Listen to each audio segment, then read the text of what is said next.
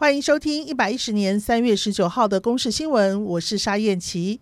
第一批 AZ 疫苗在十七号完成检验，目前规划在下个星期开始施打，而首要目标是希望让有意愿的医事人员都能够完成两剂接种。至于台湾和博流的旅游泡泡渴望成型，国内也期待下一个国家出现。卫福部长陈时中则是特别点名新加坡，渴望成为下一站。陈时中说：“因为新加坡去年十二月十八号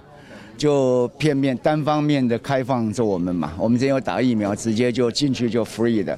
而且他们也希望说，是不是已经他们好已经先这样做了啊？那是不是能够也有一个相对等的一个情况？”欧洲药品管理局十九号表示，阿斯特捷利康疫苗对新冠病毒的预防安全有效，好处大过风险。包括德国、法国、意大利、西班牙等多个欧洲国家因此宣布重启接种计划。在此之前，他们喊停是因为有血栓的疑虑。不过，欧洲药品管理局 EMA 无法完全排除所发现的极少数血栓案例与疫苗之间的关联，仍然必须要密切监控。因为疫情逐渐被控制，陆委会主委邱泰三宣布，基于活化两岸的经济往来，所以从即日起开放中国人士来台从事商务履约或是跨国企业的内部调动，并将依情势发展分阶段循序恢复交流。邱泰三说：“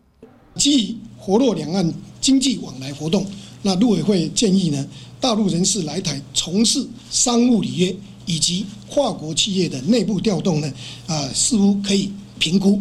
那经过总统跟院长的指示之下呢，那疫情指挥中心呢就洽各机关来延长之后呢，即日起，他就可以提出这样的一个申请。中华职棒昨晚两地开打，在台南球场，富邦悍将全场敲出十六支安打，以十四比二大胜统一狮。另外，在台中洲际球场的龙象大战，中信兄弟捕手林明杰不仅打击缴出三支安打，守备更是完成五次助杀，帮助中信兄弟最后以五比一击败味全龙。林明杰也在自己三十岁生日这天拿下单场最有价值球员。国民党籍高雄市议长曾丽燕遭检调查出以人头或是不实的核销方式向议会诈领助理费。不法犯行疑似从二零一零年到现在长达十一年。检调昨天发动搜索约谈行动，搜索曾丽燕议会办公室、服务处和住家，也一并带回曾丽燕和她的妹妹曾丽红、助理等九名被告以及五名证人。